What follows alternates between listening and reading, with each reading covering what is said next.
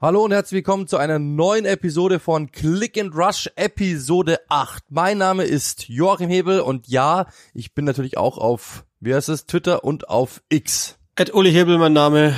X und Instagram sind die einzigen, glaube ich, beiden Kanäle, wo man finden kann. Ja, es sollte ziemlich sicher so sein. Und ich werde es weiterhin nicht lernen, das hast du vergessen zu sagen, aber das kann ich ja übernehmen, ist kein Problem. Äh, ich bin mal wieder Host heute für euch. Warum? Es hat einen ganz einfachen Grund. Wir sind mal wieder getrennt, äh, örtlich, nicht im Geiste, hoffentlich, weil ähm, zwei Gründe. Erstens, Uli ist, äh, hat, ein, hat ein Spiel, muss sich also vorbereiten. Zweitens, Uli ist ein bisschen krank und will mich nicht anstecken. Dementsprechend übernehme ich einfach mal wieder die Leitung. Ich hoffe, das ist für euch nicht schlimm. Grund auch dafür ist, äh, dass ich ja quasi die, die, die Haupttechnik zu Hause habe, Uli eben nicht. Und dementsprechend ähm, ja, ist es, glaube ich, für euch ein größerer Hörgenuss in Anführungszeichen, wenn drei Viertel der Zeit eher ich zu hören bin als er, weil Uli mit einem, ich weiß gar nicht, ob du mit dem USB-Mikrofon aufnimmst, aber auf jeden Fall ähm, technisch sagen wir mal so, nicht so ausgestattet bist wie ich, was ja auch auf dein fußballerisches Können zurückzuführen ist. Da ist es, glaube ich, das Gleiche. Haha, mega Gag. So, dann sind wir eigentlich schon beim Thema des Tages oder beim Thema der Woche. Wir fangen gleich damit an, ähm, weil ich glaube, das ist wirklich natürlich das Spiel gewesen, das alle interessiert hat. Natürlich gerade auch äh, uns beide, brauchen wir ja gar nicht drüber reden. Wir durften das ähm, Match of the Week moderieren, Schrägstrich kommentieren. Äh, Arsenal gegen Tottenham, es war ein 2 zu 2. Vielleicht fangen wir einfach mal so an.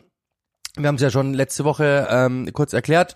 Wir sind, wir sind einfach ganz normal danach gefragt worden, ob wir das machen können. Und es war schon längere Zeit, ähm, längere Zeit äh, fix, dass wir das machen dürfen. Uli, erst dein Eindruck, wie hat's dir gefallen? Wie hast du es gefunden? Wie war's für dich?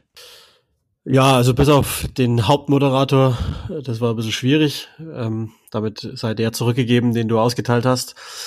Nö, ähm, insgesamt glaube ich, äh, für uns jetzt das zweite Mal zusammen in der Konstellation, das dritte Mal insgesamt. Immer Arsenal übrigens. Ist aber, glaube ich, Zufall, dass dem so ist. Ähm, und nie ein Arsenal-Sieg, glaube ich. Eine Niederlage und zwei Unentschieden, glaube ich. Sogar zweimal 2-2, um mal die Statistikabteilung zu versorgen. Ähm, Nee, war, glaube ich, für uns, also erstmal vielen Dank an die viele Anteilnahme, sowohl im Vorfeld als auch, als auch dann danach und das überwiegend positive Feedback. Das, das ist wirklich sehr schön, dass ihr euch offensichtlich mit uns freut und wir offensichtlich ein wenig haben davon zurückgeben können, von der Freude, die wir ausgestrahlt haben und, und euch mitnehmen zu dürfen in sowas ist, ist auch besonders schön. Ich glaube, für uns war es besser als beim ersten Mal zusammen. Das glaube ich, kann man schon mal so sagen. Ähm, wir haben uns irgendwie ein bisschen wohler gefühlt. Nochmal ist ja, glaube ich, ganz normal, dass man einfach äh, mit neuen Setup, das dauert halt ein wenig, bis man da beieinander ist. Ähm, und hoffe, wir haben das so weit übertragen, wie das sein sollte, dass, dass ähm, ihr zu Hause euch so gefühlt habt, dass ihr das Richtige mitbekommen habt in der richtigen Gewichtung etc. Äh, es neigt ja dann schon dazu, dass, dass, dass, dass wir das Spiel dann auch in der Woche ziemlich groß gemacht haben, wie ihr vielleicht auch am, am letztwöchigen Podcast gemerkt habt. Das heißt, da kann es dann auch schon mal sein, dass man vielleicht ein bisschen drüber ist. Ich hoffe, das war nicht der Fall, aber ähm, also kurzum, das Feedback, äh, das ich jetzt geben kann sozusagen oder was, was ich jetzt so in mir trage, ist eigentlich größtenteils sehr positiv. Ja, also geht mir genauso. Es gibt natürlich immer, das ist jetzt dann Manöverkritik, ich glaube, damit verschonen wir euch. Es gibt immer jetzt von, von uns aus gesehen natürlich Dinge, die wir besser machen können, ähm, bei denen wir sagen können, okay, ähm, könnte man jetzt hier nochmal besser machen, da nochmal besser machen, da ist vielleicht irgendwie mal ähm, ein falscher Knopf gedrückt worden oder wie auch immer, oder vielleicht das gibt's immer, das ist ganz normal. Ähm, perfekt, glaube ich, ist, das ist auch, muss man auch sagen, Live-Fernsehen, das habe ich auch gelernt. Ähm, Live-Fernsehen ist nie perfekt und ähm, das macht ja auch den Charme aus. Deswegen glaube ich, machen wir es ja auch so gerne und deswegen schauen wir es auch alle so gerne. Dementsprechend ähm, war es okay ähm, oder war es gut, würde ich jetzt mal sagen. Ich war vor allem überrascht, dass ähm, Uli für die Leute, die uns jetzt vielleicht auch nicht so abseits der Kamera, des Mikrofons kennen, Uli ist normalerweise mal sehr, sehr selbstkritisch und ähm, dass da gleich der erste Satz war so quasi, hey, das war echt gut. und auch so ein bisschen, ähm, ich glaube, hey, das haben wir ganz ordentlich gemacht, so quasi in die Richtung. Genau ein Wortlaut werde ich jetzt nicht zitieren, weil es bringt auch nichts, weil es ein äh, Songzitat war, das er abgewandelt hat quasi, ähm, dass ihr den wahrscheinlich nicht kennen werdet. Insofern, dementsprechend, war, da war ich echt überrascht, davon, dass, ähm, dass du das so gut gesehen hast. Ähm, wir haben jetzt auch, glaube ich, noch nicht ganz, noch nicht großartig darüber geredet, weil wir danach nur essen waren und da habe ich gemerkt, war einfach bei beiden ziemliche Leere. Weil du sitzt einfach den ganzen Tag da und ähm, redest und redest und redest und plötzlich bist du raus und willst eigentlich nicht mehr reden. und hast, glaube ich, auch alles gegeben und alles, alles raus äh, posaunt, was du hast. Und äh, dementsprechend, während des Spiels, finde ich persönlich, fand ich's ähm, also fand ich persönlich sehr gut. Ähm, klar, wir haben ein paar Punkte mehr, ein paar Punkte weniger und da und da. Aber viel flüssiger, viel lustiger, viel ähm, harmonischer, äh, glaube ich, das hat richtig gut gepasst. Und ja, das Spiel war, hat ja dann auch eine Menge hergegeben. Was ich schade fand, das haben wir auch so noch, noch mit dem Chef so kurz besprochen, dass ähm, so ein paar Szenen, die wir taktisch analysiert hatten vor dem Spiel, dass die halt dann so nicht eingetroffen sind, aber da können wir jetzt auch nichts dafür. Ähm, aber das, da wäre es mit Sicherheit nochmal schöner gewesen, wäre, dass, dass, wenn, wenn die, wenn, wenn zum Beispiel Tottenham in der ersten Hälfte einfach ein paar Mal ihre Muster besser hätte spielen können, äh, zu dem Zeitpunkt, als sie noch wirklich frisch waren, ähm, dass man da noch ein bisschen besser hätte drauf eingehen können. Schaut mal, jetzt machen sie das und das. Einmal habe ich es dann versucht, als Porro mal durchgestoßen ist über die Seite, aber das ist eigentlich das Einzige, aber da können wir ja nichts für. Insgesamt, glaube ich, war ich echt zufrieden, hat gepasst, aber dann können wir ja eigentlich auch schon zum Spiel kommen. Wir haben es ja während des Spiels oder dann auch in der Sendung danach schon andeuten lassen. 2 zu 2, beide Mannschaften haben viel richtig gemacht, beide Mannschaften haben ähm, viel falsch gemacht oder viele Fehler gemacht, sagen wir so, auch provoziert vom jeweiligen Gegner. Beide Mannschaften haben da natürlich auch ähm, ja die Tore erzielt. Ähm, da glaube ich, jetzt fangen wir mal hinten rum an. Das haben wir in der Sendung auch schon gemacht, deswegen, aber für die, die, die danach dann wahrscheinlich abgeschaltet haben, war es denn so in Ordnung? War es ein verdientes, in Anführungszeichen, oder machen wir es mal so, ein besseres Wort dafür ist, ein gerechtes 2 zu 2? Ja, ähm, also jetzt muss ich auch mal ein bisschen aufpassen, dass, dass ich, also mir fällt das immer ein bisschen schwer. Das ist auch vielleicht noch so ein kleiner Einblick, den man geben kann. Wir sind ja dann nochmal kurz off nach dem Match of the Week und machen dann nochmal äh, Water Strike als Magazin und haben dann nochmal so ein kleines Newsfenster. Und da muss man sich natürlich zum Teil doppeln oder trippeln. Das fällt mir immer noch schwer, dass ich manchmal denke, das habe ich doch schon gesagt. Und ich äh, fühle mich immer total blöd, das dann doppelt und dreifach zu, zu formulieren. Deswegen ähm, hoffe ich, dass ich jetzt nichts vergesse. In, also bloß weil ich denke, das habe ich ja schon 80 Mal gesagt. Also grundsätzlich würde ich sagen, ja, alles in allem geht das Ergebnis so in Ordnung ich glaube, dass beide gezeigt haben, also zum ersten, das, das habe ich auch dann im Nachklapp noch gesagt, hätte mir am Ende der Saison 22, 23 jemand gesagt, dass die beiden sich schon auf Augenhöhe duellieren können und ähnlich gut vor allen Dingen mit Rückschlägen umgehen können, dann hätte ich das ziemlich sicher verneint. Das scheint aber der Fall zu sein. Also Tottenham ist im Moment nicht Spursy. Im Gegenteil. Das hat auch James Madison danach dann ja nochmal rausgestellt, dass das alles äh, Käse ist und dass, dass man eigentlich sieht, es geht in eine richtige Richtung. Das finde ich schon auch. Man, man hat gesehen, beide auf ihre Arten und Weisen sind mit Rückschlägen gut umgegangen oder weniger gut umgegangen. Es gab auch Phasen, in denen war das so oder so.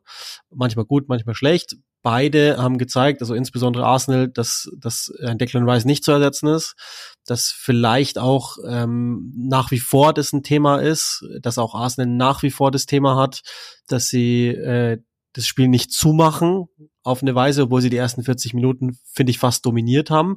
Und auf der anderen Seite dann natürlich auch. Also wenn, wenn Tottenham Madison und Son verliert, ist jetzt auch kein, also das ist jetzt relativ deutlich, glaube ich, klar gewesen, dann verlieren die auch. Aber beide grundsätzlich ähm, waren schon qualitativ, finde ich, sehr nah beieinander. Und das nach sechs Spielen Spurs finde ich erstaunlicher als sechs Spiele Arsenal. Da habe ich ja damit gerechnet, dass dem so ist. Deswegen finde ich auch, dass es folgerichtig ist, dass beide jetzt erstmal ungeschlagen bleiben und beide auf ihre Weise überzeugt haben, aber auch weiteren Diskussionsstoff geliefert haben, was noch besser zu werden hat. Ja, also sehe ich genauso sehe ich wirklich genauso. Grundsätzlich muss man schon sagen, ähm, dass natürlich ein paar Dinge dabei waren, wo man sich wirklich fragen muss. Ähm, das ist das ist das, was ich das Problem, das ich mit Arsenal immer immer haben werde, dass sie einfach das Arsenal Spursy war, wenn man ehrlich ist. Weil äh, Bukayo Saka lässt sich da im Zweikampf einfach ausspielen. Das ist einfach, das, das ist einfach so einem Spiel nicht gerecht. Du brauchst dich dann einfach nicht wundern, dass du so ein Spiel dann nicht gewinnst. Und dasselbe Spielchen ähm, können wir ja über Jorginho mal 13 äh, machen. Das ist das ist ja äh, das ist ja wirklich unglaublich. Ich habe es ja während des Spiels eh gesagt. Also grenzdebiler als das geht's ja nicht. Du kannst einfach der so nicht da reindribbeln. Und dann ist halt einfach die ganz klare Sache, wenn du glaubst, dass du dann so ein Spiel gewinnen kannst, dann hast du dich einfach getäuscht. In der Premier League, egal ob das jetzt gegen Tottenham ist oder ob das gegen, wir können ja dann auch, können wir es ja weiterspielen. Das wäre gegen, selbst gegen Bournemouth wäre das in die Hose gegangen. Und der arme Bournemouth, tut mir leid, aber ihr wisst, was ich meine. Selbst da wäre es einfach nicht verdient gewesen, dieses Spiel zu gewinnen. Und dann brauchst du dich einfach am Ende des Tages auch nicht wundern.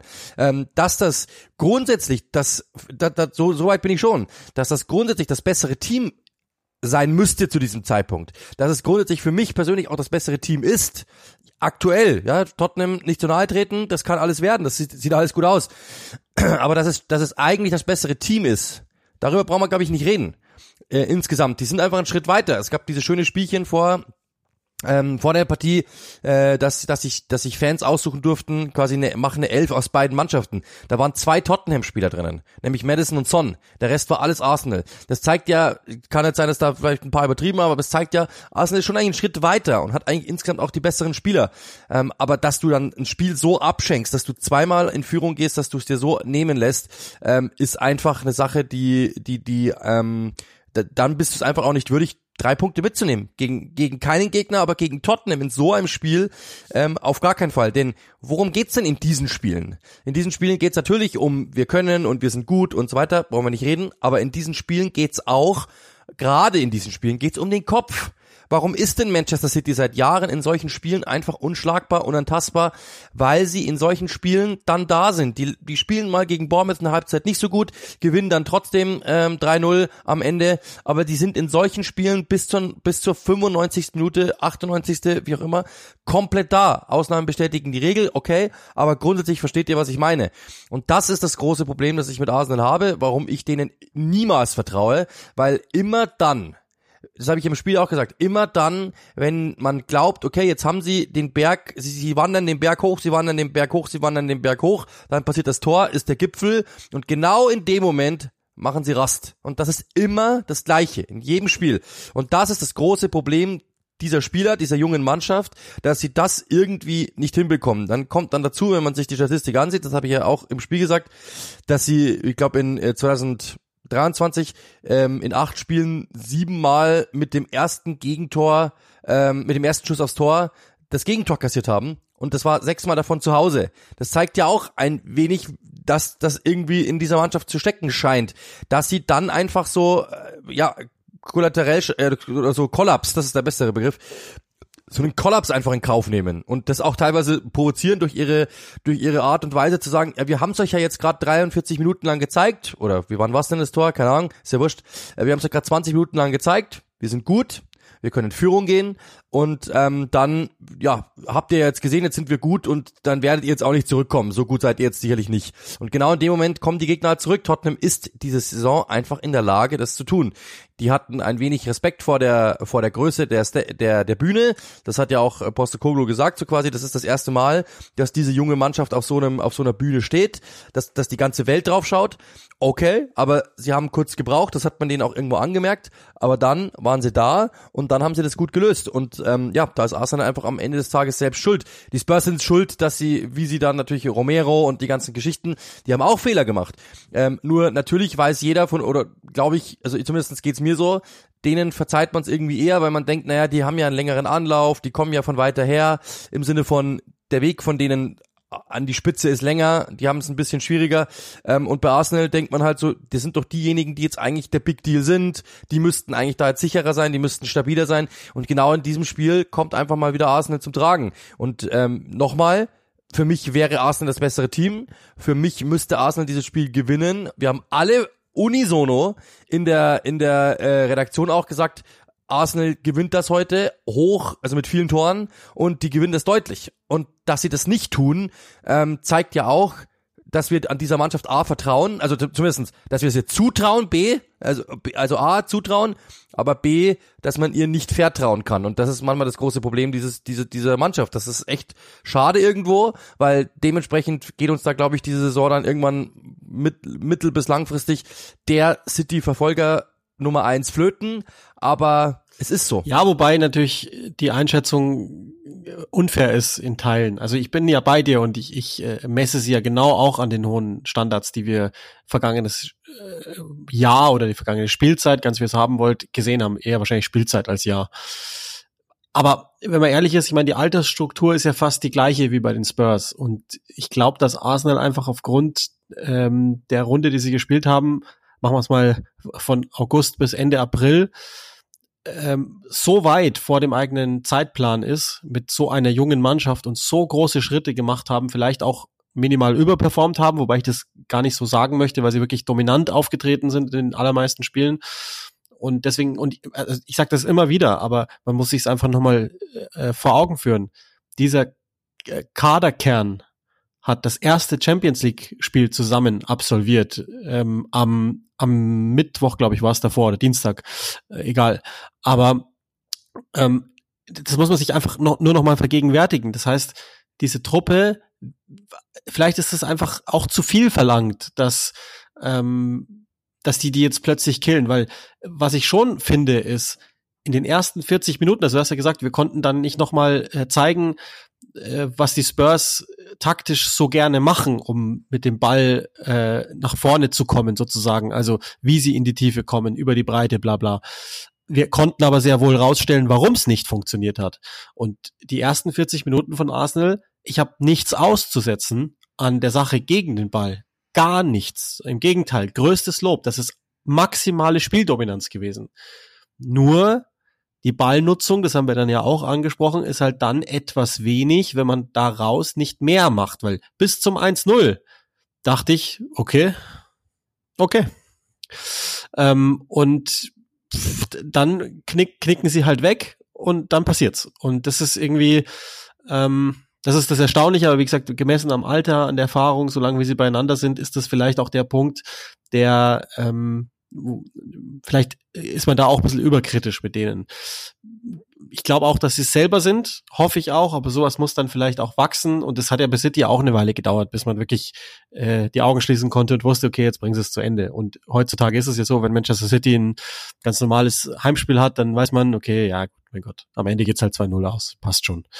Das ist halt, das fehlt noch bei Arsenal, aber ähm, nach wie vor, ich glaube, äh, man, man sieht es ja auch nochmal in der Saison, wir haben ja auch ein paar Dinge nochmal rausgearbeitet mit David Raya, ähm, mit, also das, das müssen wir vielleicht auch nochmal machen, weil das haben wir im Podcast hier noch gar nicht gehabt, aber das, dieses Thema, wie wir es dann final einschätzen und so, ich glaube mit Declan Rice, angeblich ist die Verletzung ja etwas schwerwiegender, als man zunächst annahm, die er hatte, ähm, hat man schon, glaube ich, an, an richtigen Stellschrauben gedreht Sie sind noch etwas mehr in der Ballnutzung, sind aber trotzdem dabei, dass sie es ähm, also müssen noch äh, direktere Momente reinbekommen ins Spiel etc. etc.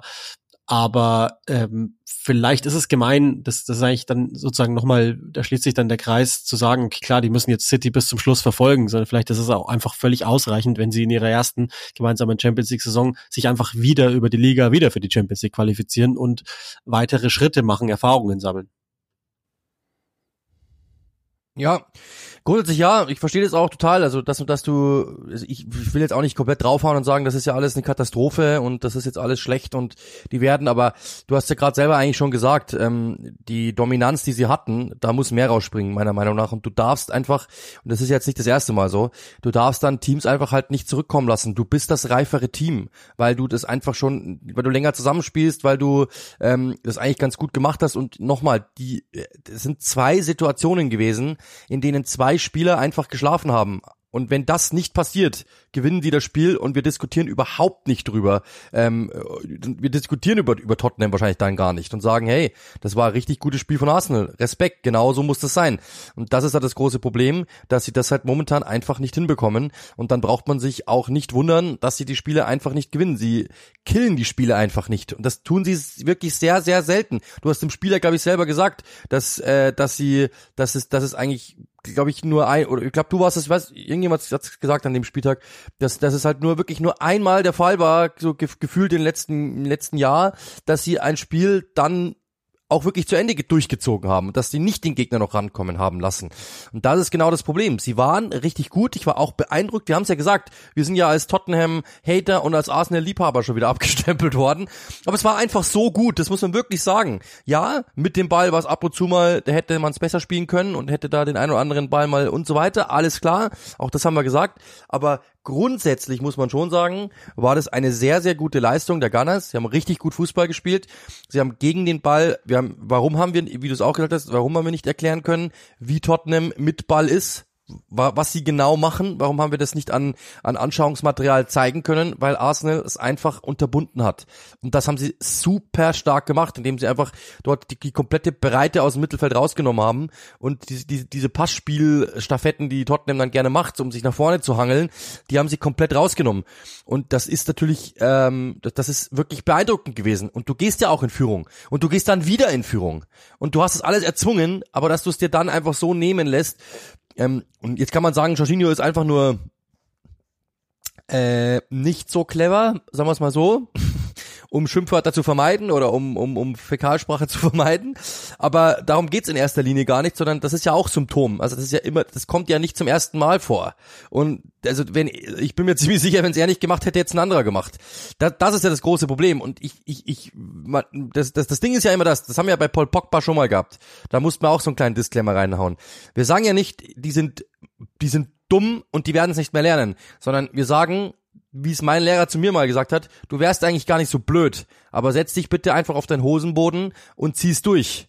Und das ist halt das große Problem, dass ich, dass man mit so einer Mannschaft dann einfach hat, dass man sich denkt, weil wenn ihr es, wenn ihr es mal lernen würdet, dann wärt ihr zu ganz, ganz großen Dingen fähig zu ganz, ganz großen Dingen fechten. Das habt ihr letzte Saison, als der Druck nicht da war, gezeigt. Und das ist eben genau das, was eine große Mannschaft auszeichnet. Das, was City uns seit Jahren liefert. Dass sie einfach in solchen Spielen erst recht rausgehen und sagen, ja, das wollen wir jetzt mal sehen die große Stage und ihr glaubt, wir knicken ein, wir knicken erst recht nicht ein.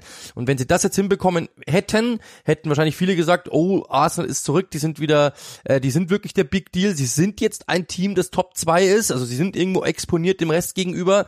Jetzt gibt's wieder Stimmen, so quasi, war das nur ein One-Hit-Wonder, ist Arsenal da jetzt oben raus? Das sage ich nicht. Ich glaube nicht, dass Arsenal da oben jetzt raus ist. Die werden oben mit dabei sein. Die werden sich auch für die Champions League qualifizieren, brauchen wir gar nicht reden. Aber dieses was ja auch teilweise utopisch war von den Medien, dieses jetzt sind sie City 2.0, das gibt's ja auch nicht. Also das ist einfach dann auch übertrieben gewesen, aber irgendwo dazwischen hätte ich sie schon gehabt, dass die City schon nochmal, dass, dass sie eine ähnliche Saison spielen können wie letzte Saison. Das ist noch nicht vorbei, brauchen wir auch nicht reden, aber es ist natürlich schon so, dass man jetzt sagen muss, ähm, so dieses Grundvertrauen zu sagen, die werden durchmarschieren durch die Saison und werden äh, so lange wie möglich bei City dranbleiben, das habe ich jetzt auch nicht. Also ich, ich schließe es nicht aus, dass am Ende Liverpool Zweiter wird und Arsenal Dritter wird.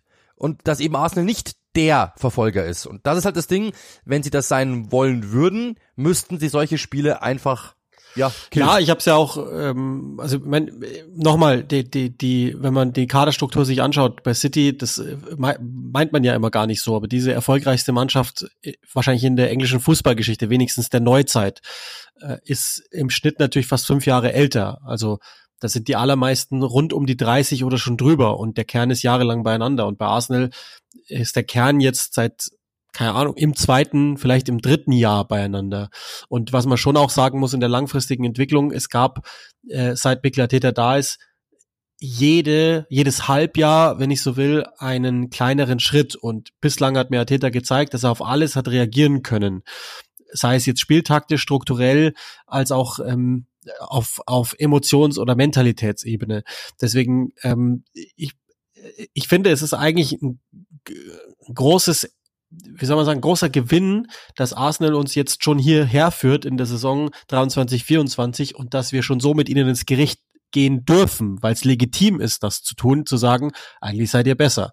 Das ist eigentlich ein Riesenerfolg. Und dass man dann fast enttäuscht ist, dass sie so ein Spiel nicht zum Ende durchziehen dem gegenüber steht natürlich auch ein Tottenham-Team, das momentan all die Sympathien hat, weil sie sozusagen aus den Ruinen erstiegen sind und aussehen, als hätten sie einfach nur Spaß an dem, was sie tun. Und äh, sie flowen sich einfach so zu einem Teilerfolg wenigstens was ja auch eigentlich gar nicht so zulässig ist, weil äh, also die Saison davor mal weggetan, waren sie ja ein Jahr lang die dritte Kraft in England sozusagen. Und es ist nicht so lang her, dass Tottenham äh, nämlich 2019 im Champions League Finale stand. Da war Arsenal noch jenseits von Gut und Böse. Also eigentlich ist auch das nicht komplett zulässig zu sagen, ja, die sind jetzt komplett neu erfunden. Aber natürlich vieles zerwürfelt, der x-te Neuanfang bei den Spurs und natürlich erstmal positive Zeichen, die, die kann man auch jetzt nicht wegnehmen. Das wäre völlig unsinnig, das zu tun, sondern ähm, auch wenn da nicht alles gut war und man, glaube ich, schon nochmal gesehen hat, dass bei den Spurs so die eine oder andere technische Sicherheit noch fehlt, äh, das haben wir ja auch schon mal angesprochen nach zwei Spieltagen oder so, dass das, dass das durchaus ähm, ein Thema bleiben wird, ähm, auch durchaus durch die Mitte und so. Da gab es ja im ersten Durchgang ein paar Fehlerchen aber nochmal, sie, also der, und das ist der große Unterschied, dass die im Moment so auftreten, nach außen, das auch verkörpern, wir sind da und man muss mit uns rechnen, wo auch immer das dann am Ende hingeht. Es wird auch da, logischerweise, also haben wir auch im Spiel gesagt, es darf auf gewissen Positionen nichts passieren. Ähm, auch das wird dann irgendwann sicherlich nochmal dazukommen. Aber ähm, fürs Erste, glaube ich, haben wir ein hochunterhaltsames äh, Derby erlebt und natürlich auch die Überreaktionen, die bei uns ja dann auch kommen, ist ja normal. Ähm, nach so einem Derby und wie, wie man es dann aufarbeitet, was man als positiv rauszieht, als negativ rauszieht, dann ist natürlich immer die Perspektive auch ausschlaggebend. Die einen hat man schon da verortet, bei den anderen sind wir wahrscheinlich eher vor der Saison im Power Ranking so gewesen, dass wir gesagt haben, na ja, wenn die am Ende irgendwie sieben oder sechs schaffen in der Tabelle, wäre es eh schon ein Riesenerfolg. Bei den anderen haben wir schon gesagt, naja, eigentlich muss es schon die zwei sein, im schlimmsten Fall die drei das spielt ja immer mit rein und das hat man auch vor diesem äh, Derby nochmal klar gespürt, finde ich, dass die Favoritenrolle so klar verteilt war wie schon längere Zeit nicht mehr, sage ich jetzt einfach mal. So, also das letzte Mal war es eben so vor vier Jahren oder so, dass man klipp und klar gesagt haben, naja, Tottenham muss ja eigentlich wegfieseln.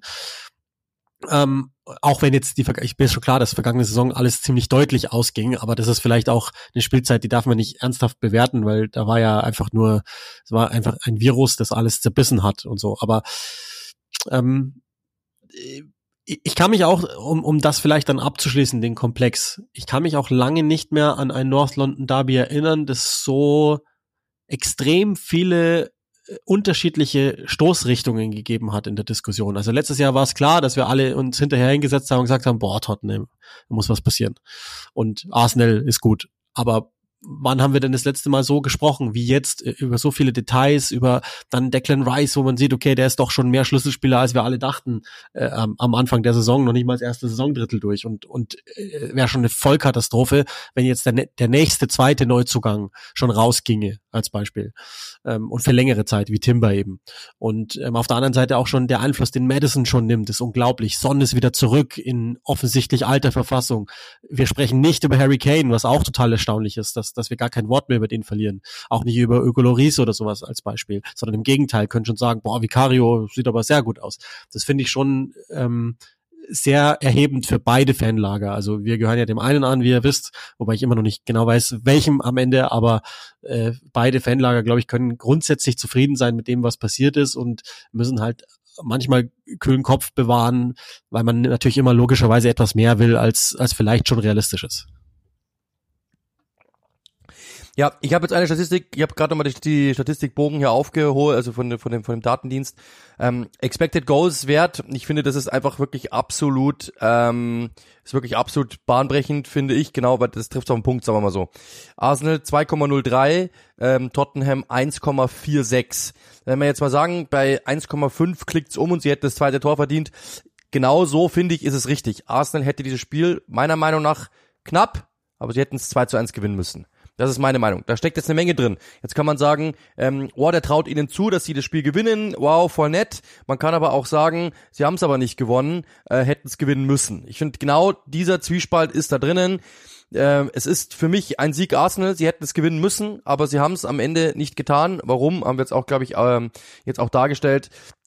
Da sind sie selbst schuld, muss man ganz klar sagen. Und das ist einfach dieses, dieses kleine Mühe, dass sie wirklich von einer ganz, ganz, ganz, ganz, ganz, ganz großen Mannschaft unterscheidet. Ja, die Mannschaft ist jung, ähm, 25 Jahre im Schnitt gewesen an diesem Tag.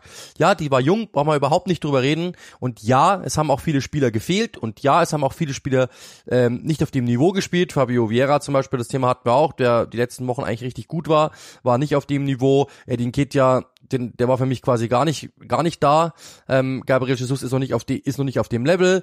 Ähm, das, das ist alles, alles komplett richtig. Äh, Baumer ist ja fast sogar ein Wunder, dass wir über Gabriel nicht reden mussten, dass der da hinten keinen Bock hatte. äh, ja, aber oder, oder nicht, nicht, im großen, nicht im großen Stile. Ähm, aber äh, dann, dann natürlich die Verletzungen. Warum haben wir alles dargestellt? Es fehlten ja dann überhaupt ja Spieler, bei denen man sagen muss, eben wie du sagst, Timber, Pate, Martinelli das hat alles seine Gründe, ähm, aber trotzdem darf dieses Spiel nicht verloren gehen. Und wenn wir nur alleine an diese eine Situation von Jorginho sprechen, das von Bukayo Saka, dem bin ich der macht das auch immer mal wieder. Also auch da, wenn ihr Spiele äh, euch erinnert, das ist jetzt auch nicht das erste Mal, dass er in so einem großen Spiel einen Konzentrationsfehler drin hatte. Das ist jetzt aber, glaube ich, finde ich jetzt nicht so mega wild. Das ist so ein Zweikampf kann man mal verlieren. Ja, ist bitter, dass da das Tor passiert. Tottenham spielt es dann auch wirklich, muss man auch sagen diese zwei Fehler dann so zu Ende zu spielen, Respekt. Aber das, äh, das von Jorginho ist einfach wirklich der Dealbreaker gewesen. Dann hast du es einfach, also wenn du so, wirklich, wirklich, tut mir leid, ich mag Jorginho, aber wenn du so dämlich bist auf diesem Niveau, dann hast du es einfach auch nicht verdient. Und ich glaube, kein Arsenal-Fan ist da gesessen und hat gejubelt nach dieser Situation, sondern die werden alle äh, Fernbedienungen geworfen haben in Richtung der Nummer 20. Deswegen, ähm, genau so ist es. Ich finde, es ist wirklich ein 2 zu 2 zu 1,5. Arsenal hätte es verdient gehabt, das Spiel zu gewinnen. Sie haben es nicht getan und dann am Ende ist es dann einfach, dann, dann ist es gerecht. Wenn du es dann einfach nicht möchtest, wenn du es nicht nehmen, du, das ist das Ding immer.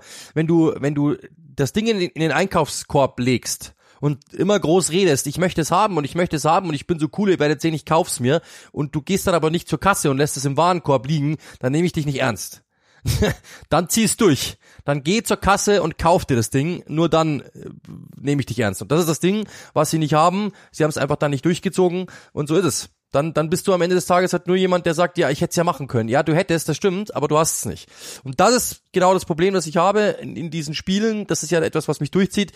Was bleibt ist, Arsenal ist eine gute Mannschaft. Sie können solche Spiele dominieren. Sie könnten solche Spiele gewinnen. Jetzt muss der nächste Schritt her. Sie müssen diese Spiele gewinnen. Ja, es war jetzt einmal, aber ihr alle wisst, gerade Arsenal-Fans wissen, ich sehe ja die Twitter-Timeline auch, gerade Arsenal-Fans wissen, es zieht sich durch. Das ist das Ding. Jetzt müssen wir noch ein paar Dinge reden. Eine Sache, da hast du dich ja auch schon mehrfach dazu äh, geäußert, aber wir müssen es nochmal durch, durchdeklinieren. Ähm, Handspiel Romero, war es strafbar oder nicht? Das ist ein größerer Skandal gewesen in England, als ich dachte, ehrlich gesagt. Es ist mehr diskutiert worden, als ich dachte. Ähm, ich habe nochmal ähm, im Vorfeld äh, eines Bundesligaspiels mit einem Schiedsrichter gesprochen und habe mich speziell nochmal über die Regeln mit ihm ausgetauscht und wie sie denn, also es ist ja in England und Deutschland immer durchaus anders, die, man sagt immer Interpretation, was ja eigentlich unsinnig ist, aber bin mit ihm nochmal alles durchgegangen und ähm, weil es ja auch in Deutschland durchaus Diskussionen drüber gab, zu viele Handelfmeter, bla bla.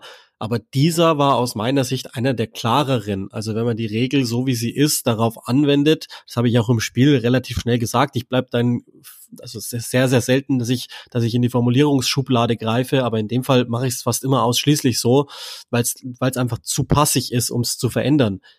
Er wird den geben, weil es gemäß der Regel ein Strafstoß ist. Finde ich das gut? Nein ich finde schon auch, dass man auch, auch in dieser Romero-Szene sagen könnte, naja gut, irgendwie muss er ja Schwung holen, aber ähm, in dem Fall blockt er den Ball mit der Hand und das war so gemeint, glaube ich. Und deshalb finde ich, ist das okay, den Strafstoß zu geben und da gibt's auch wenig Diskussionen drüber, den geben zu müssen. Das geht halt einfach so nicht. Ja, also ich habe ähm, also das Ding ist immer, ich habe ähm, ja auch diese diese äh, Dokumentation, die kann ich euch wirklich nur ans Herz legen, äh, unparteiisch, wo die in der der Schiedsrichter ähm, begleitet werden und ähm, da habe ich mal mitgeschrieben, was denn so braucht. Ich habe das dann im während des Spiels eh gesagt, zentrale Position, die war auf jeden Fall gegeben, äh, Ballkontrolle also das, das, die war da vom Spieler und die war, der Ball war kontrolliert gespielt. Das war jetzt nicht irgendwie so ein, ein irgendwohin. Ähm, nächster Kontakt ist ein Schuss, auch das muss man sagen. Ähm, also das, das, das ist alles da. Ähm, du hast auch zum Beispiel die Abwehrfläche vergrößert. Du hast die Intention, den Ball aufhalten zu wollen. Du hast ähm, die, die, das, das Hindernis ist vergrößert. Das, das ist alles gegeben. Deswegen, ich bin nicht vollkommen bei dir. Man muss den geben wenn du jetzt das alles wegnimmst, was ich gerade gesagt habe, wenn man das alles wegnimmt, was du gerade gesagt hast, glaube ich, das ist wirklich nur eine Vermutung, dass es kein, also er wollte den Ball nicht absichtlich mit der Hand spielen. Ich glaube, das ist meine Meinung. Ich oder meine Vermutung. Ich glaube nicht, dass er jetzt gesagt hat, so ich, ich wehre jetzt den Ball mit der Hand ab. Ich glaube schon, dass das eher ein, der Ball ist dahin gegangen und so weiter und so fort. Aber das allein, selbst wenn es so wäre, selbst wenn ich jetzt recht hätte, und es ist genauso, dass wenn man ihn jetzt fragt, äh, in, in, einem, in einem stillen Kämmerlein, hallo, grüß dich, wie geht's dir, wolltest du den Ball mit der Hand spielen, du, niemand wird das jemals erfahren, dann würde er wahrscheinlich, dann weiß ich nicht, was er sagen würde.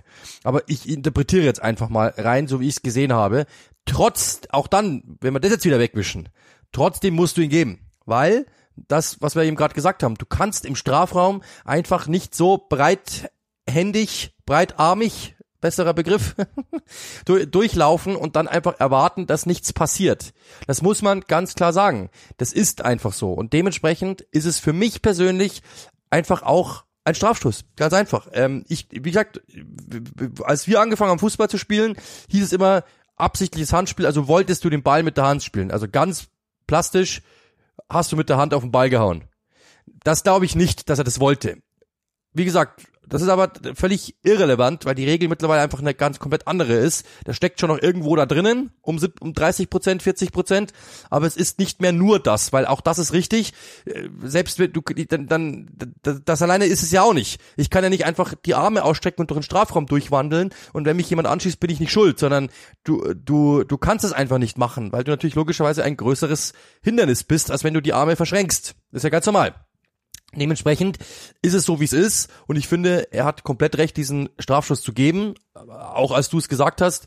Ähm, ich hätte eher gedacht, dass die Engländer so sind, dass sie es nicht tun, weil ich habe das ja letzte, weiß gar nicht, wann es war, die Woche davor, ja. glaube ich, ähm, als, als, als sowas, ja, ja, genau. als sowas nicht mal das diskutiert ist auch, worden ist. Auch, ähm, einer der Schiedsrichter-Experten, ich glaube, da mit äh, Gallagher gefragt worden in, ich meine, Match of the Week, aber kann auch irgendeine andere Sendung gewesen sein, irgend so ein Schiedsrichter-Special, genau mit dieser Szene verglichen und dann hat er halt gar nicht erklärt, warum nicht in dem Fall, sondern einfach gesagt, ja, aber es ist halt so, wie es ist. Also kurzum und, und dann, wie immer, möchte ich das auch irgendwie immer loswerden, weil es gibt Szenen, die taugen dazu, sich aufzuregen, aber diese nicht. Also bei aller Liebe, und es ist auch ganz gleich, welchem, welchem Badge man anhängt, diese Szene taugt nicht dazu. Das ist zu deutlich. Das ist, wenn man sich die, die ähm, Handspielregel, und ich bin besagte Handspielregel wirklich aus dem Buch mit besagtem Schiedsrichter durchgegangen. Wir haben sie gemeinsam nochmal gelesen, sozusagen. Es ist zu deutlich. Also das ist klar. Ist einfach klar. Also halten wir fest, ähm, es war ein Strafschuss und halten wir fest, äh, Uli ruft gern oder belästigt gerne Bundesliga-Schiedsrichter am Telefon und lässt sich von ihnen Geschichten vorlesen aus Büchern. das können wir so festhalten. Genau so ist das je. Es hilft aber, es hilft, hilft ungemein, glaube ich, ähm, mehr auch, also das ist natürlich immer unbeliebt, aber es hilft ungemein, sich mehr mit der Perspektive des Schiedsrichters zu beschäftigen. Der ist nicht da und ähm, so wie ich sie jetzt alle kennengelernt habe und so, die sind nicht da, um alles kaputt zu pfeifen und gehen nicht auf den Platz und sagen, heute hauen wir mal richtig einen Sack, sondern das Gegenteil ist der Fall. Die wollen sich so unauffällig wie möglich verhalten und die nervt es am allermeisten. Also ich habe auch im Nachklapp schon mit zwei, drei, vier Schiedsrichtern immer mal wieder so sprechen können.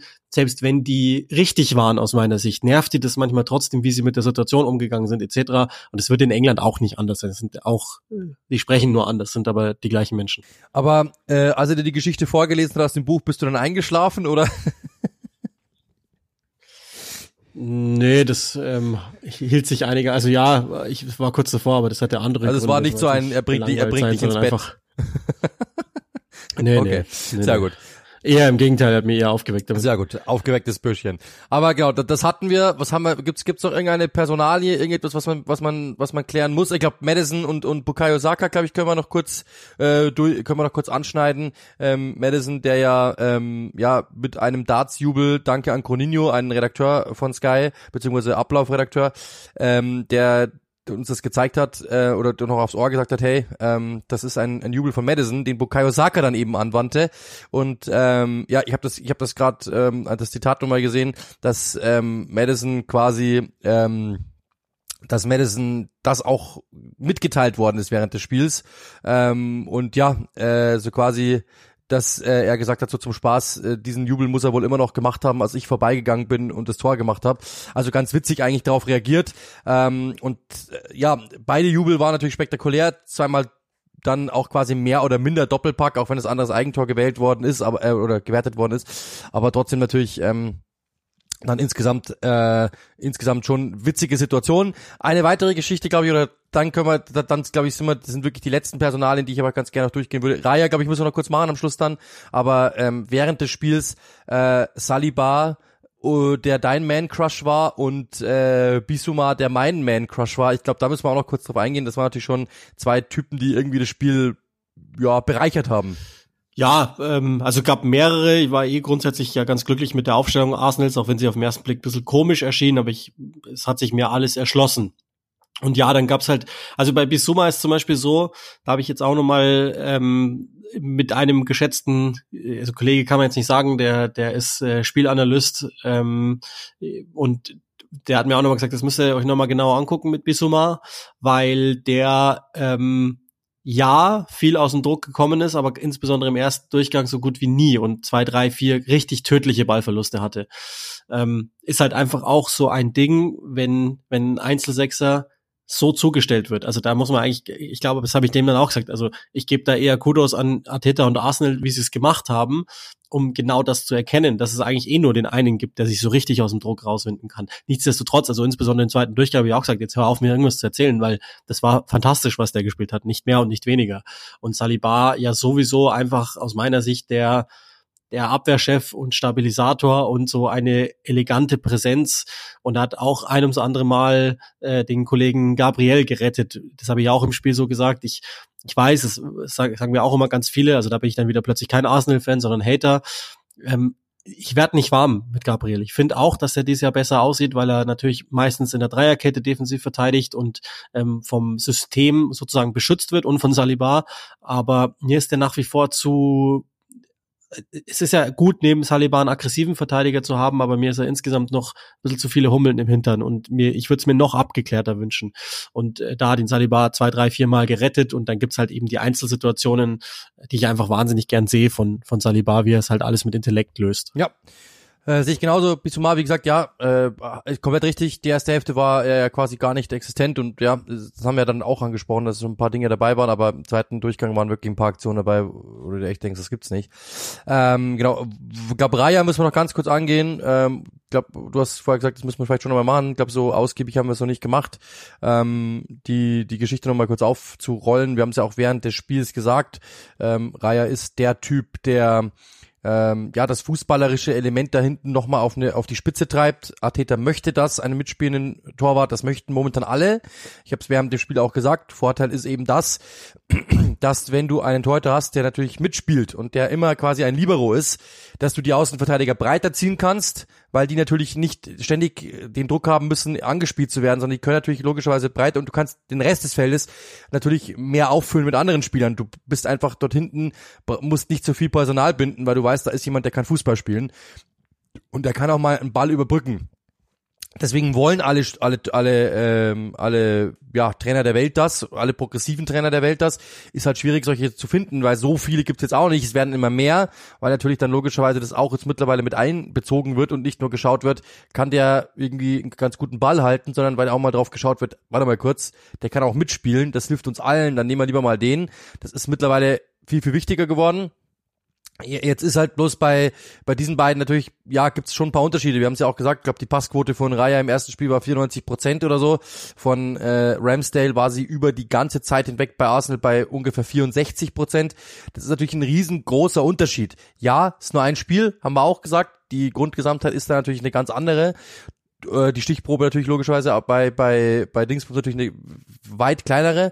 Trotzdem muss man sagen, ähm, zeigt das ja schon was. Wir haben auch so eine so eine schöne Grafik gesehen und die ist in der Stadt, die ist ähm, können wir vielleicht auch nochmal posten, wenn ihr das wollt. Die ist in in dem in der Premier League ähm, Mappe drin, die wir geschickt bekommen haben, äh, dass Raya halt einfach auch viel kürzere Bälle spielt, plus zwei, drei ausgewählte lange, die gehen dann auch mal daneben, das ist okay, aber er spielt eher die kurzen Bälle, während Ramsdale hat schon dieses, dieses unbedingte Gefühl hat, ich muss das Spiel einleiten. Egal was passiert. Und das geht manchmal in die Hose.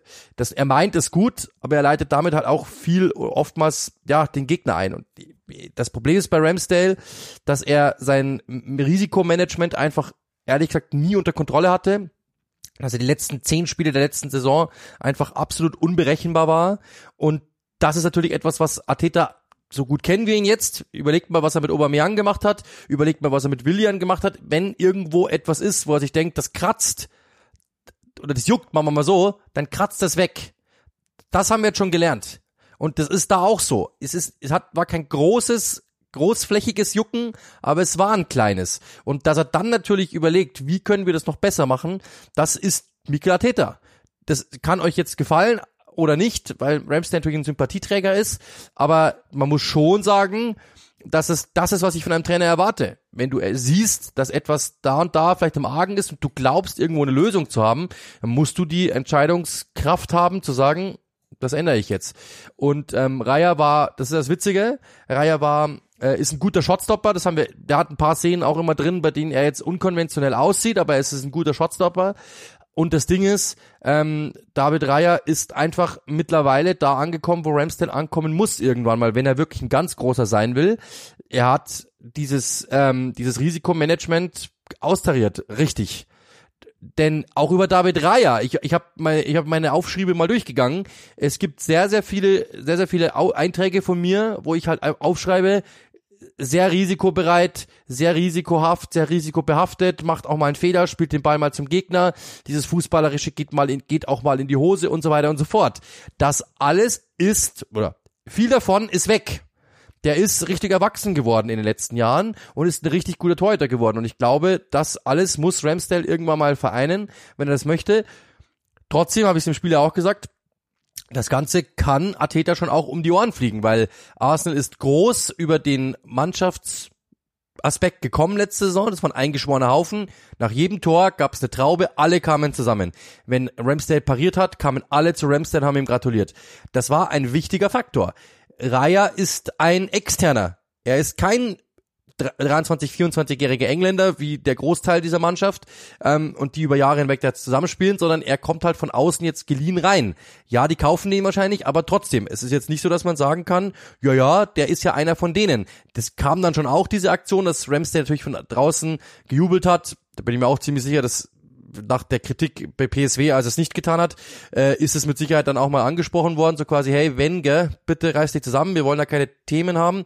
Aber da, das wird, das, das ist schon ein, eine, eine, eine vielleicht Bruchstelle irgendwann mal, wenn es nicht läuft, dass Ateta das um die Ohren gehauen wird und dass die Mannschaft natürlich da zumindest auch mal drauf blickt und sagt, warte mal kurz, kann ich der Nächste sein? Das ist ganz normal. Kann sein, dass es den einen oder anderen anspornt. Kann auch sein, dass der eine oder andere sagt, oh oh, was ist denn, wenn ich der Nächste bin? Das weiß man nie, aber sagen wir mal so, ich finde, ich finde die Entscheidung, wenn du das sportlich so denkst, finde ich sie richtig. Aber es ist nicht ganz risikolos. Das ist, glaube ich, dann am Ende das, was äh, dabei, dabei hängen bleibt. So, dann haben wir noch ein Thema, über das wir sprechen müssen, nämlich ein Spiel gab's noch, das ja dann wirklich auch äh, im Nachhinein für Furore gesorgt hat, was ich jetzt ehrlich gesagt auch nicht so gedacht hätte, wenn ich ehrlich bin, nämlich ähm, das große Spiel am Sonntagabend nach uns, da saßen wir schon beim Essen und äh, während des Essens hat mein Handy nicht mehr aufgehört zu blinken und zu klingeln. Newcastle United schlägt Sheffield United mit 8 zu 0. Ähm, irre. Was machen wir denn daraus? Also hättest du das so erwartet? Nee, das glaube ich, kann man so logischerweise nicht erwarten. Ich habe jetzt auch nicht so eine Tororgie von Newcastle erwartet. Ähm, dass Sheffield früher oder später jetzt mal richtig was abbekommt, das eher schon. Dass es natürlich dann 8-0 ist, zum ersten Mal in der Premier League-Geschichte übrigens auch acht verschiedene Torschützen. Das ist dann natürlich schon erstaunlich. Andererseits auch irgendwie, glaube ich, nur Verlagerung dessen, was wir schon erwartet haben, das wahrscheinlich im, im Frühjahr passiert. Also äh, Sheffield ist schon ähm, also relativ stark. Luton hat jetzt das erste Mal gepunktet an dem Wochenende äh, und aufgrund der Spielart, glaube ich, sind die ein größeres Ärgernis für die meisten Mannschaften, als es Sheffield nochmal ist. Sheffield hat sich jetzt in meinem, also wenn wir im Power Ranking bleiben, relativ klar ans Ende abgesetzt. Das war aber jetzt nicht erst seit dem 8-0 so. Das verstärkt das Ganze sicherlich nochmal, auch wenn sie natürlich Tottenham zum Beispiel ein, ein hartes Spiel geliefert haben. Äh, auch da war schon ersichtlich, dass das schwierig sein würde. Ich meine, jetzt ist halt immer die große Frage, Trainerwechsel ja, nein. Das heißt ja, dass, dass Eck im Bottom äh, komplett die Rückendeckung hat. Das wurde auch schon wohl ihm vor dem Spiel kommuniziert, obwohl es ja die Gerüchte schon gab, dass Chris Wilder offenbar schon bereit stünde. Der hat sich wohl wieder mit Prinz Abdullah vertragen, schon einige Zeit her, dass das so war. Ähm, aber ich meine, das ist ja die große Frage, macht es überhaupt einen Unterschied, wenn man jetzt Hacking Bottom da wegnimmt? Kann man ihn jetzt weitermachen lassen nach so einem Ergebnis? Es ist ja auch ein bisschen gelacht worden drüber, dass er beim Stand von 7-0 nochmal einen defensiven Einwechsel, so im Sinne von äh, bloß, dass wir kein Tor mehr kassieren. Was, also, aber was willst du machen? Also in dem Moment, was du tust, ist ja ganz gleich. Das ist sowieso irgendwie lächerlich und ähm, am Ende haben sie dann immer nur noch ein Tor kassiert. Das ist irgendwie denke ich immer bei solchen Niederlagen, da muss schon ganz schön was im Argen liegen in der Truppe. Vielleicht ist es aber einfach auch nur die Grundqualität. Das dürfen wir nicht vergessen. Die zwei besten Spieler vor der Saison verkauft worden ähm, und nicht so richtig nachbesetzt, würde ich jetzt mal sagen. Das heißt, auch qualitativ hatten wir die ja relativ am Ende gemeinsam mit Luton. Das waren wir uns ja beide einig und ich glaube, ich habe auch nichts anderes jemals gelesen oder gehört von Leuten, die, die irgendwie überlegt haben, wer könnte absteigen, als dass die mit dabei sind. Ja, also sehe ich genauso. Vielleicht kurz zur Einordnung. Also ich finde, dass Paul Bottom, wenn du mich fragst, der schlechteste Trainer der Liga ist. Also das ist jetzt vielleicht gemein, aber ich sehe das so. Ich glaube, das ist kein Premier League Material. Ähm, muss man einfach so sagen. Dazu, wie du es eben gesagt hast, die zwei besten Spieler abgegeben. Ähm, das haben wir vorher auch schon mal gesagt, es gibt oder es gibt äh, die Überlegung von ein paar Sheffield-Fans, die einfach sagen, sie vermuten, dass die einfach so viel Geld einnehmen wollen wie möglich, äh, absteigen, Fallschirmzahlungen mitnehmen, dann wieder aufsteigen, äh, mit, einer, mit einer ganz ordentlichen Zweitligamannschaft dann einfach aufsteigen und sich über Jahr, über Jahre hinweg ähm, äh, so peu à peu das Konto voller machen mit diesen mit diesen Geldern mehr als dass sie mehr als sie das in der zweiten Liga machen könnten und dann einfach wieder eine große Nummer werden über Hamstern quasi. Einfach immer diese Fallschirmzahlungen mitnehmen die Premier League Gelder mitnehmen und dann so peu à peu sich hocharbeiten und auch Verkäufe in Kauf nehmen dadurch eben auch sich wieder ja ein bisschen aufrappeln. Ähm, das ist so da, dazu mit Hacking Bottom dann auch noch zwei Spieler verloren. Das ist eben genau das, was wir sagen. Also, wie du es eben sagst, die, ja, es ist einfach da unten einfach momentan anzusiedeln. Ganz einfach. Und dann muss man aber auch auf der anderen Seite sagen, Newcastle ist nicht so schlecht nicht so schlecht, wie sie gemacht worden sind in den letzten Wochen. Ähm, und dass die sich irgendwann auch mal befreien würden, das war mir auch klar. Mit einem 8-0, das hätte ich jetzt nicht gedacht.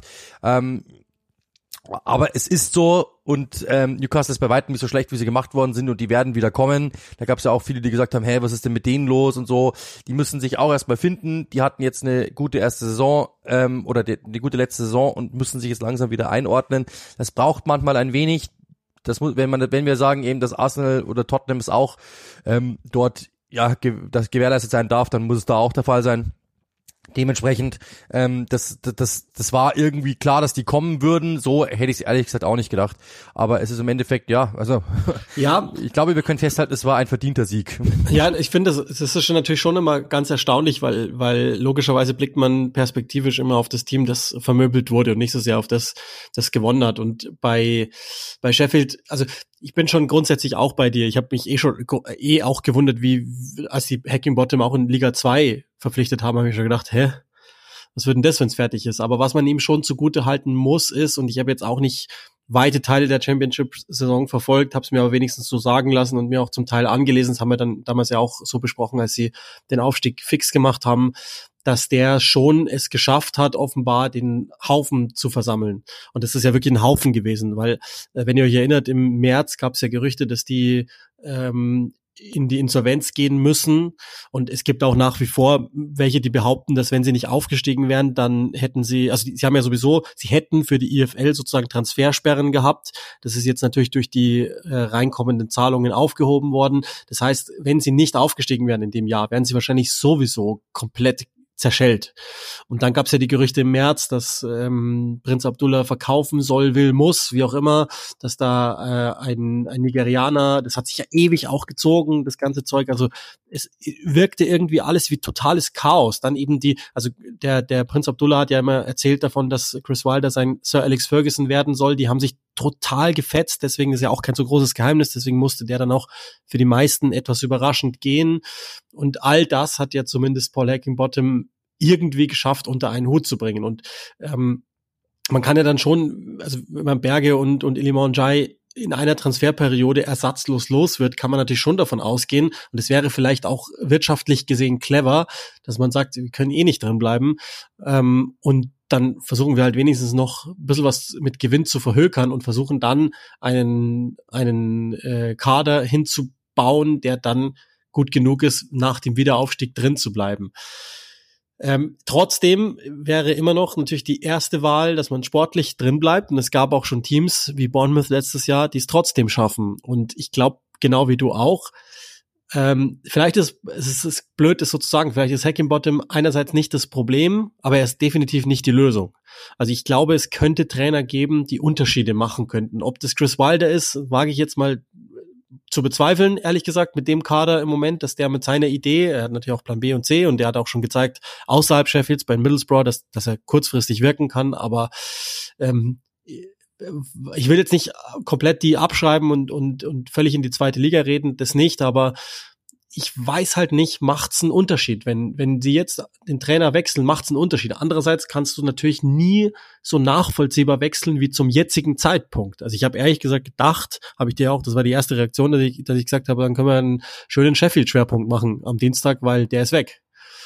Und äh, das ist jetzt irgendwie ja. auch nicht passiert, aber ähm, viel davon darf es, glaube ich, trotzdem auch nicht mehr geben. Vielleicht wollen sie ja auch einfach nur die Abschwindung sparen. Das ist durchaus ja auch möglich.